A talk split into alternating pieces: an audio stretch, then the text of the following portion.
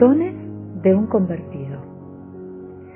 Cicatelli, biógrafo del santo, en un célebre capítulo narra cómo vivía Camilo su vida cristiana y su consagración religiosa. Así como la Sagrada Escritura, cuando habla del hombre justo, dice, si laudable en su vida, más admirable en su muerte, para que sea conocida claramente por el mundo la señalada bondad de nuestro padre Camilo, contaré brevemente, al final de su vida, parte de muchas virtudes y dones que su divina majestad le concedió mientras estaba en esta vida mortal. Comenzando pues por la santa caridad, su don más señalado y familiar, digo que estuvo tan inflamado de esta santa virtud, concretamente hacia los enfermos de los hospitales, que su sola vista bastaba para enternecerlo, derretirlo y hacerle olvidar cualquier otro gusto y sentimiento terreno. Cuando cuidaba o visitaba a alguno de ellos, daba sensación de que se deshacía en piedad y compasión, y hubiese voluntariamente derramado su propia sangre por aliviarles los dolores y endulzarles la enfermedad consideraba tan vivamente la persona de Cristo en ellos que cuando les daba de comer, imaginando que ellos eran sus Cristos, les pedía en voz baja gracias y el perdón de sus pecados. Estaba en su presencia con tanta reverencia como si estuviese en la misma presencia de Cristo. Muchas veces les daba de comer con la cabeza descubierta y de rodillas. Una vez, un enfermo del Hospital del Espíritu Santo le dijo, Padre, le ruego que me haga la cama, que está muy dura. Y estuvo a punto de enfadarse con él, como si le hubiese ofendido por haber usado la palabra rogar. Y le dijo, Dios te perdona, hermano, tú rogarme a mí. ¿No sabes que me puedes mandar como tu siervo y esclavo? Y después de estas palabras, con gran reverencia, le hizo la cama. En otra ocasión, en el mismo hospital, después de dar de comer y hacer la cama a un pobre lleno de llagas, que seguía lamentándose y doliéndose por no estar satisfecho, a pesar de haberle prestado toda suerte de caridad, se deshacía de pena y abrazándolo y acariciándolo, cariñosamente le decía, Hermano mío, no llores, no te atormentes. Heme aquí, pronto para servirte. Mira a ver lo que puedo hacer por ti, ya que si hiciese falta incluso derretirme por amor tuyo, lo haría a gusto, y sábete que he jurado ser tu esclavo. Con estas palabras amorosas lo consoló y lo tranquilizó. Cuando tomaba a algunos en brazos para cambiarles las sábanas, lo hacía con tanto afecto y diligencia que parecía manejar la propia persona de Jesucristo. Y aunque el enfermo fuese el más contagioso o llagado del hospital, no obstante lo tomaba en sus brazos y lo acercaba a su rostro, cabeza con cabeza, como si fuese la figura del Señor. Si lo transportaba a otra cama, tenía un cuidado exquisito en que no estuviese destapado ni con la cabeza baja, para que no pillase frío o mostrase alguna parte del cuerpo desnuda. De ordinario, Camilo era de naturaleza taciturna y grave, pero cuando entraba en el hospital, inmediatamente parecía que se le abría el cielo y desaparecía en él toda melancolía. Pero no solo se diría que se alegraba él, sino incluso todo el hospital. Con su presencia se animaban los cojos, los sordos, los mudos, los adustos y todos aquellos pobres deteriorados. Además, los ciegos percibían su olor y los llamaban y los saludaban por su nombre. A todos les parecía que cuando llegaba él, llegaba el ángel a remover las aguas de la piscina probática y esperaban recibir consuelo de su parte. Y ciertamente era cosa de admirar que sólo su sombra o su vista, a semejanza de otro Pedro, ya parecía aportar salud y refrigerio a dichos enfermos. En cuanto entraba en un hospital, iba ordinariamente a buscar a los más graves y aquellos que estaban más cercanos a la muerte, y procuraba, por todos los medios posibles, hacerles pasar de esta vida consolados. En todas sus acciones externas no tenía otra mira que la salud de las almas, por la que tantos trabajos y ansiedad se tomaba. En la misma acción de dar de comer a los enfermos, estaba tan concentrado en hacerlo bien que parecía que no tenía otra cosa que hacer en el mundo. Con una mano les daba la comida en la boca y con la otra los abanicaba o espantaba las moscas. Con los ojos compadecía sus miserias y con los oídos estaba pronto y atento para oír sus mandatos.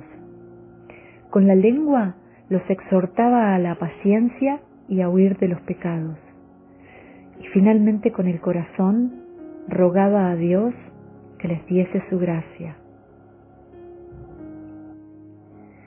Después que había terminado de darles de comer o de prestarles cualquier otra forma de caridad, parecía que no podía alejarse de ellos si antes, con su propia boca, no le manifestaban que quedaban contentos y satisfechos y que no, necesitaban nada más de él.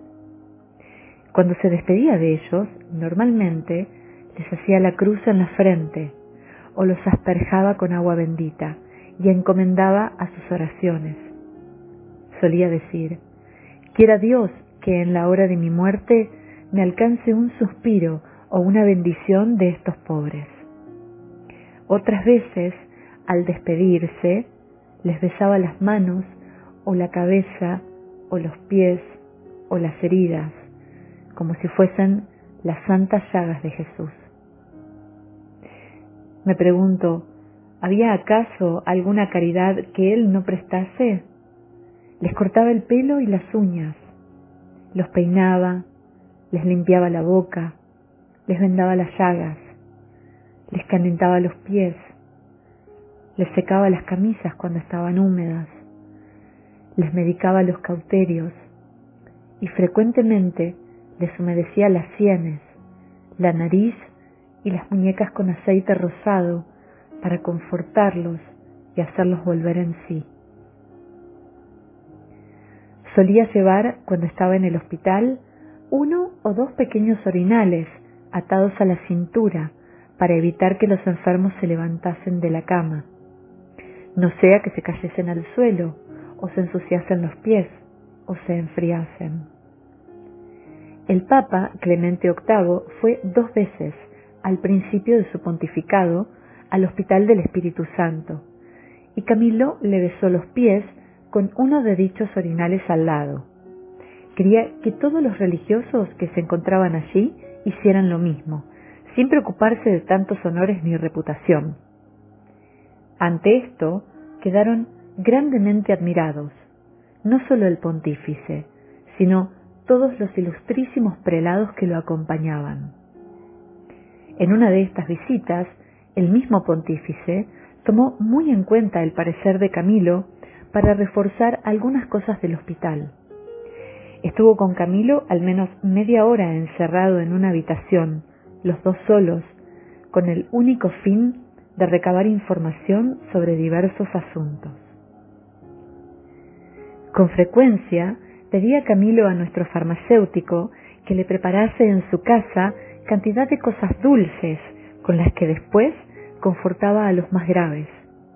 También acostumbraba a llevarle frutas como manzanas, granadas, naranjas y otras semejantes y oportunas para ellos. No ahorraba esfuerzo en pedir o mandar a pedir a los ricos para dar a los pobres enfermos.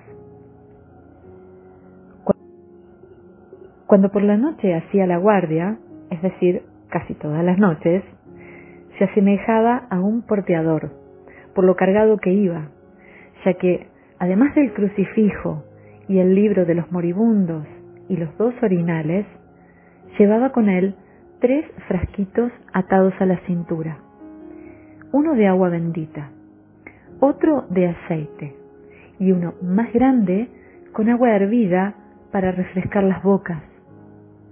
Portaba asimismo un recipiente de cobre para que pudiesen esputar cómodamente y una o dos vasijas de estaño para preparar sopas y caldos a los más extenuados y débiles. Es más, la Santa Caridad le había hecho llegar a ser un perfectísimo cocinero y se presentaba frecuentemente en las cocinas de los hospitales para preparar, de su propia mano, cualquier delicado manjar o caldo para alguno que estuviese grave o inapetente o molesto por los males. Pero, ¿qué digo cocinero?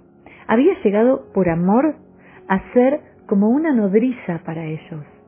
Frecuentemente acariciaba y cuidaba a cantidad de niños enfermos, alimentándolos con papillas y haciéndoles mil mimos como una madre. Si hubiese tenido leche, sin duda se la hubiera sacado del corazón para dársela.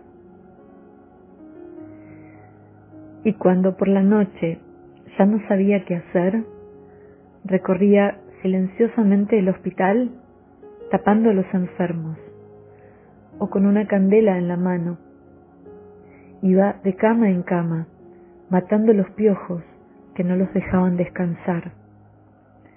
Una vez, viendo el manicomio del Espíritu Santo, a un pobre loco, totalmente acabado y consumido, tan sucio y lleno de miseria, que no podía mirársele sin desagrado. Se fue a casa sin que nadie supiese qué pretendía hacer. Tomó un gran cuenco de cobre, un trozo de jabón, una toalla y hierbas aromáticas. Volvió al hospital y después de calentar un gran caldero de agua, metió a aquel pobre en el cuenco y lo lavó con sus propias manos, de pies a cabeza, besándolo y secándole cariñosamente el cuerpo. No hablaba nunca de otra cosa, ni con más frecuencia ni fervor, que de esta santa caridad, y la hubiese querido imprimir en el corazón de todos los hombres para inflamar a sus religiosos, las repetía frecuentemente las palabras de Jesús. Estuve enfermo y me visitaron. Y añadía con frecuencia la de Isaías. Este es mi descanso y mi refrigerio. Verdaderamente parecía que las llevaba impresas y esculpidas en el corazón. Tantas veces las decía y las repetía. Temiendo que los suyos se aburrieran oyendo siempre lo mismo, ponía como ejemplo a San Juan Evangelista, que también repetía a sus discípulos aquellas adorables palabras de caridad. Hijos míos, ámense los unos a los otros, diciendo que muy bien hubiese podido San Juan, secretario de la Santísima Trinidad, como lo solía llamar, haberles recordado otras cosas, pero no quiso dejarles en testamento más que estas palabras, ya que en ellas se encerraba la realización de toda la ley y la perfección cristiana. Si veía en los hospitales a algún seglar haciendo la caridad a los enfermos, se diría que tenía envidia, como si hubiese ido a quitarle la ganancia de las manos, y encendía mucho más en la caridad. Decía que los hospitales eran las minas de oro y las piedras preciosas donde tanto él como los suyos se podían hacer inmensamente ricos. En los ejercicios y en los coloquios espirituales, al igual que los antiguos padres que hablaban entre sí de las virtudes, él hablaba y razonaba siempre sobre la caridad. Preguntaba a uno y a otro de sus religiosos cómo debían dar bien de comer a los enfermos, limpiarles bien la boca o hacer bien la cama. En ocasiones hacía traer a la presencia de todos las tablas y los caballetes, el colchón, las sábanas, las almohadas y las mantas, para ver si lo sabían hacer adecuadamente. Les hacía pruebas también, para ver cómo realizaban la recomendación de las almas a los moribundos, disponiendo que uno hiciese de enfermo y otro de religioso que exhortaba a bien morir. Afirmaba que aquellos debían ser los principales ejercicios de los ministros de los enfermos. Cuando en las lecturas de la misa oía algún bello pasaje sobre la caridad, a veces lo hacía repetir, y su alma experimentaba más gusto y alimento en aquella comida espiritual que la que sentía el cuerpo por la comida material. En cuaresma, cuando se hacía la predicación sobre el juicio final, Mateo 25, 31 y sucesivos, quería que todos los religiosos fuesen a oír el proceso de la caridad, que aquel día se debía leer y el premio más grande que nuestro Señor prometía a los misericordiosos en aquel santo Evangelio.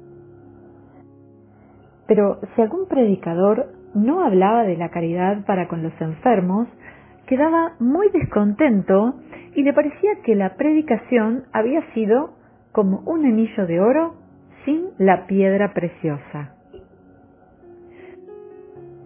Si se daba cuenta de que a alguno de sus religiosos en el hospital le molestaba el mal olor, inmediatamente lo amonestaba y a veces lo llevaba consigo a hacer algunas de las camas más malolientes.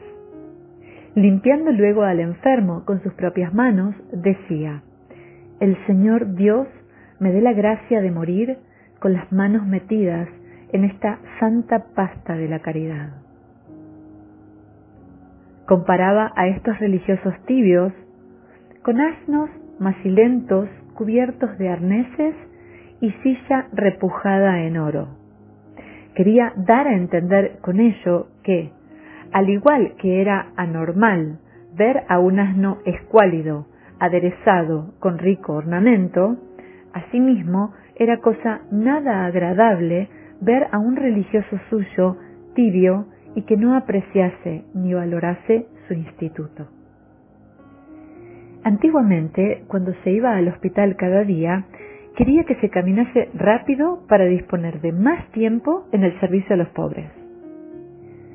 Una vez, un hermano hizo el camino lentamente y cuando llegó al hospital le dijo, Hermano, ¿qué paso traía?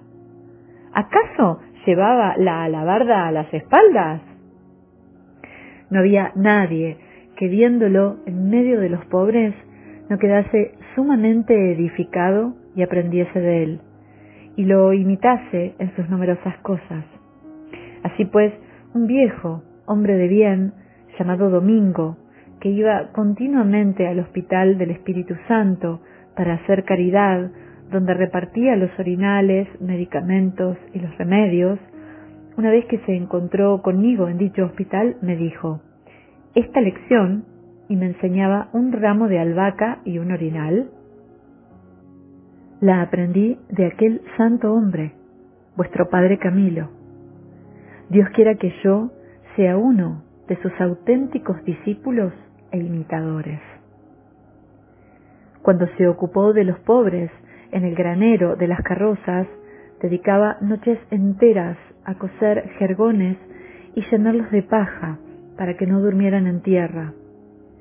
En los hospitales también hacía trabajos semejantes, barriendo y llevando a las espaldas mesas, caballetes y colchones, y nunca fue posible alejarlo de estos quehaceres, ni siquiera en su vejez o cuando estaba enfermo. En fin, no acabaríamos nunca de contar a cuántos pobres enfermos ayudó, consoló y alivió, ni cuántas bendiciones recibió de ellos. Muchos no solo lo bendecían a él, sino al vientre de la madre que lo llevó y lo parió. A cuántos afligidos y sufrientes secó las lágrimas con su propio pañuelo, llorando también él con ellos por piedad y compasión. A cuántos ayudó a bien morir. ¿A cuántos, después de haberles recitado los salmos y oraciones, cerró los ojos y la boca con sus propias manos y les cubrió el rostro, yendo seguidamente a celebrar la misa y a ofrecer aquel santo sacrificio por sus almas? ¿A cuántos, antes de dar el último suspiro, condujo a la verdadera contrición y a un propósito de nunca más pecar, pasando a la otra vida con este santo pensamiento y propósito. ¿Cuántos que no se habían confesado bien por su continuada vigilancia y solicitud murieron con la confesión y los sacramentos, y de no haber estado él, hubiesen muerto sin ellos?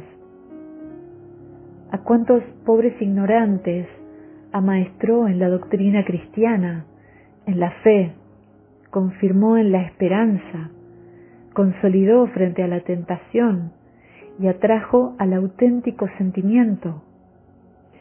¿A cuántos ayudó y alimentó? ¿Y a cuántos, estando abocados a la muerte, confortó y exhortó con piadosas palabras a recibirla pacientemente. Abundó tanto en tales actos y se preocupó tanto por llevarlos a término en todo el tiempo y lugar que para él entraban dentro de lo cotidiano. Eran tal el dolor y la pena que sentía ante la enfermedad de los demás que, sin engaño, podía decir con San Pablo, ¿quién enferma que yo no enferme? Este fervor no solo lo demostraba con los enfermos de los hospitales, sino que también trataba a los agonizantes de las casas particulares con igual preocupación y caridad. Solía decir que los hospitales eran como el pequeño mar de la orden pero que la recomendación de las almas en las casas era como la mar océana, grande y espaciosa, en la cual no se encuentra fondo. Quería que esta caridad se hiciese con exquisita diligencia, y él iba muchas veces, tanto de día como de noche, a ayudar a dichos moribundos. Era tanto el amor que sentía que no se preocupaba en absoluto de las incomodidades o fatigas. Producía gran impresión el verlo en ocasiones con la pierna tan llagada que apenas la podía arrastrar, subir escaleras tan empinadas, oscuras y peligrosas, que hubieran asustado a un hombre sano y no intimidaban a un llagado como él. Debido a ello, no pocas veces le ocurrió darse buenos golpes en la espinilla y golpearse la cabeza en los dinteles de las puertas bajas, por ser él de tan alta estatura. Una vez en Roma, volviendo por la noche de casa de un moribundo con el padre Escipión Carrozza, y no teniendo luz, dio con la pierna llagada en un madero atravesado en la calzada por obras del pavimento, y se hizo tanto daño que cayó en tierra como muerto. Apenas se pudo levantar con la ayuda del compañero y alabando y bendiciendo al Señor, llegó a casa con el calzón y el zapato llenos de sangre, cuyo rastro fue dejando por todo el camino. Desde aquel momento en adelante se le infectó de tal forma la llaga que nunca más se sintió ya como en tiempos pasados. A pesar de todo esto, decía, para desprecio del demonio, que deseaba asistir a los moribundos de noche siempre que pudiese, pues no quería que el enemigo lo derrotase. Procuraba asimismo que sus religiosos estuviesen muy atentos y vigilantes en este ministerio, para tenerlos alerta en ocasiones, sin necesidad alguna, particularmente cuando llovía o hacía viento, hacía pruebas y experiencias con ellos, enviándoles recado de que se levantasen para ir a asistir a algún moribundo, y cuando ya estaban vestidos, les mandaba decir que se acostasen porque no existía tal urgencia. No le importaba que fuese la peor estación del año, porque iba aunque cayeran del cielo truenos y relámpagos. En una ocasión, en Roma, a medianoche, mientras caía agua torrencialmente, se acordó de que los nuestros, Alejandro Gallo y Juan Bautista Contrónibus, estaban fuera con un moribundo y como la lluvia no amainaba, no se sabía cómo mandarles relevo. Entonces él, compadeciéndose de los dos compañeros, se hizo traer dos capotes del guardarropa. Uno se lo endosó él y el otro se lo dio a un religioso, y se fueron de este modo a sustituir a los dos padres. Quería que, en cuanto a los moribundos, observasen los nuestros algunas advertencias suyas. Que no les tirasen agua bendita en el rostro para no asustarlos, sino que se les diese poco a poco con el dedo o con el asperges. Que no se le pusiese el crucifijo en el pecho, sino sobre la almohada. Máxime cuando era de latón o de otra materia pesada, para no impedirles la respiración. Que después de la muerte estuvieran por lo menos durante un tiempo, el que duran tres misereres sin cubrirles el rostro o cerrarles los ojos, para asegurarse perfectamente de que habían muerto, pues decía que en ocasiones había visto y comprobado sucesos asombrosos y que tenía por seguro que la mayor parte de los moribundos morían sofocados por no observarse esta regla. Quería que en la habitación del moribundo ni se llorase, ni se riese, ni se hablasen cosas impertinentes, sino que todos, en santo silencio, orasen y pidiesen por el feliz paso de aquella alma. Mandaba que, en tales ocasiones, sus religiosos no le hablasen sobre cosas sutiles ni especulativas, sino que leyesen o le recordasen alguna cosa piadosa referente únicamente al dolor de los pecados, al firme propósito de no ofender más a Dios, a la esperanza en la divina misericordia, a la paciencia, a la perseverancia en la fe y sobre todo que hicieran referencia a la santa pasión y aunque él había oído muchas veces discutir si los enfermos en este último paso oían o no, no obstante, poniéndose de la parte más segura, quería que siempre se les recordase alguna cosa piadosa. En fin, no sólo tenía siempre abiertas las vísceras de la caridad para los enfermos y los moribundos, sino también para los otros prójimos, pobres y miserables. Por eso, ordinariamente, en sus viajes, solía dar limosna a cuantos mendigos se encontraba y hacía también a su compañero una bolsa llena de pan atada a la silla para estos menesteres. Si encontraba algún peregrino enfermo a pie por el camino, inmediatamente lo hacía proveer de caballo y de alojamiento, y dejaba por la mañana dineros al hospedero, como lo hizo el samaritano, para que lo cuidase. Asimismo, si encontraba caminando a algún sacerdote o religioso, de quienes siempre fue muy respetuoso, aunque no estuviese enfermo, desmontaba del caballo o mandaba a desmontar a uno de los suyos y le ofrecía la montura. Alguno se portó bastante mal con él y, adelantándosele dos o tres millas, lo dejó atrás mientras él seguía a pie entre barro y por montañas, sufriendo mucho por la llaga de la pierna. En los viajes por mar, en barco, inmediatamente quería saber si había enfermos u otros pobres convalecientes, y si había, los visitaba aunque fueran infieles, y los encomendaba al enfermero o a algunos de los nuestros. Les proveía de las cosas necesarias y más de una vez distribuyó entre ellos todas las provisiones que llevaba para el viaje. En alguna ocasión le dijeron que entre los galeotes condenados al remo había religiosos o sacerdotes que con gusto hubiesen recitado el oficio divino si tuvieran brevario o lentes, y rápidamente al llegar a tierra se los compraba.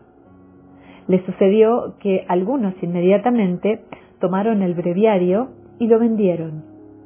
Enterado Camilo de ello, de nuevo se lo compró e hizo llegar, pues no cabía en él pensar que lo hiciesen por engañarlo, sino obligados por el hambre o la necesidad. En varias ocasiones, mereciendo los galeotes algún latigazo por alguna falta cometida, se metía en medio y rogaba y suplicaba tanto al comité como al capitán que lograra su perdón.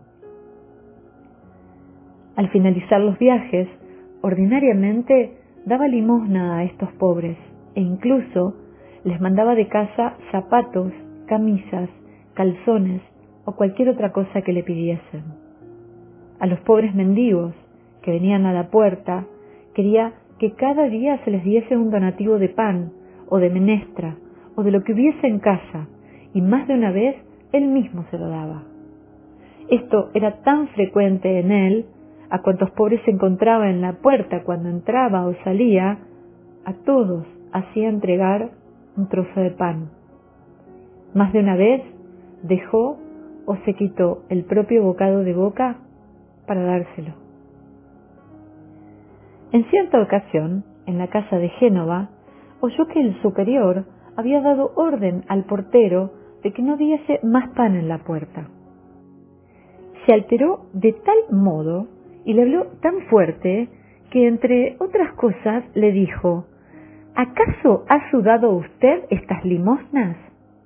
Le digo que si no hace bien a los pobres, tampoco Dios se lo hará a usted en la hora de la muerte. Será medido con aquella media caña con la que usted mide a estos pobres. Se comprobó por experiencia que cuando se daba limosna en la puerta, llegaban más cosas y en abundancia a casa, y cuando no, no llegaban. A este propósito solía decir, confía en Dios, cobarde, y tira el pan al agua en el río de esta vida presente, pues dentro de poco lo encontrarás en el mar de la vida eterna.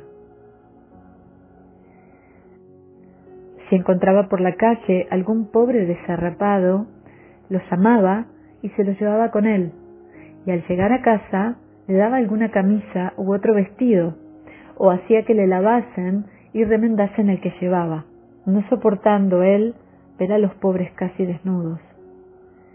En los días de fiesta solía mandar a los pobres prisioneros unas alforjas llenas de pan, y los demás días les mandaba cortar el pelo o hacer otra clase de caridad. Si oía que en alguna casa de la ciudad había alguna pobre viuda o algún huérfano que no tuviesen ayuda o estuviesen enfermos, les mandaba menestras, huevos, sopa, carbón, y les hacía preparar en casa horchatas y pistos. Repetía frecuentemente aquel versículo de David. Bienaventurado aquel que piensa en los pobres y débiles. El Señor lo librará en el día de la desgracia. También solía decir en sus razonamientos las palabras de Santiago. Esta es la verdadera religión, visitar a los huérfanos y a las viudas y mantenerse limpio en este siglo. En fin, tenía el corazón y el alma tan llenos de piedad que no sólo de los enfermos, encarcelados, viudas y huérfanos tenía compasión, sino también de los simples e inocentes animales. Una vez, yendo hacia los abruzos, encontró por el camino un pequeño cordero recién nacido, que el pastor abandonó sin darse cuenta. Lo oyó balar y acordándose del inocente cordero, Jesús, se le conmovieron las entrañas de piedad. Bajó del caballo, lo tomó y se lo acercó al pecho calentándolo y haciéndole caricias hasta que encontró al pastor y se lo entregó. Otra vez, en la casa de Roma, le cortaron las uñas a un gato viejo y tan antiguo en la comunidad que lo llamaban fundador. Y todo porque los cocineros decían que había hecho no sé qué daño en la cocina. Al ver que le salía sangre de las patas, le entró tal compasión que se interesó por saber quién había sido para darle un buen recuerdo, pero no fue posible averiguarlo. Más de una vez, encontrando por el camino algún campesino que maltrataba a los animales, por haber caído a tierra o por no querer caminar, sentía compasión y le rogaba que no les pegase, metiendo incluso las manos bajo la carga para ayudarlos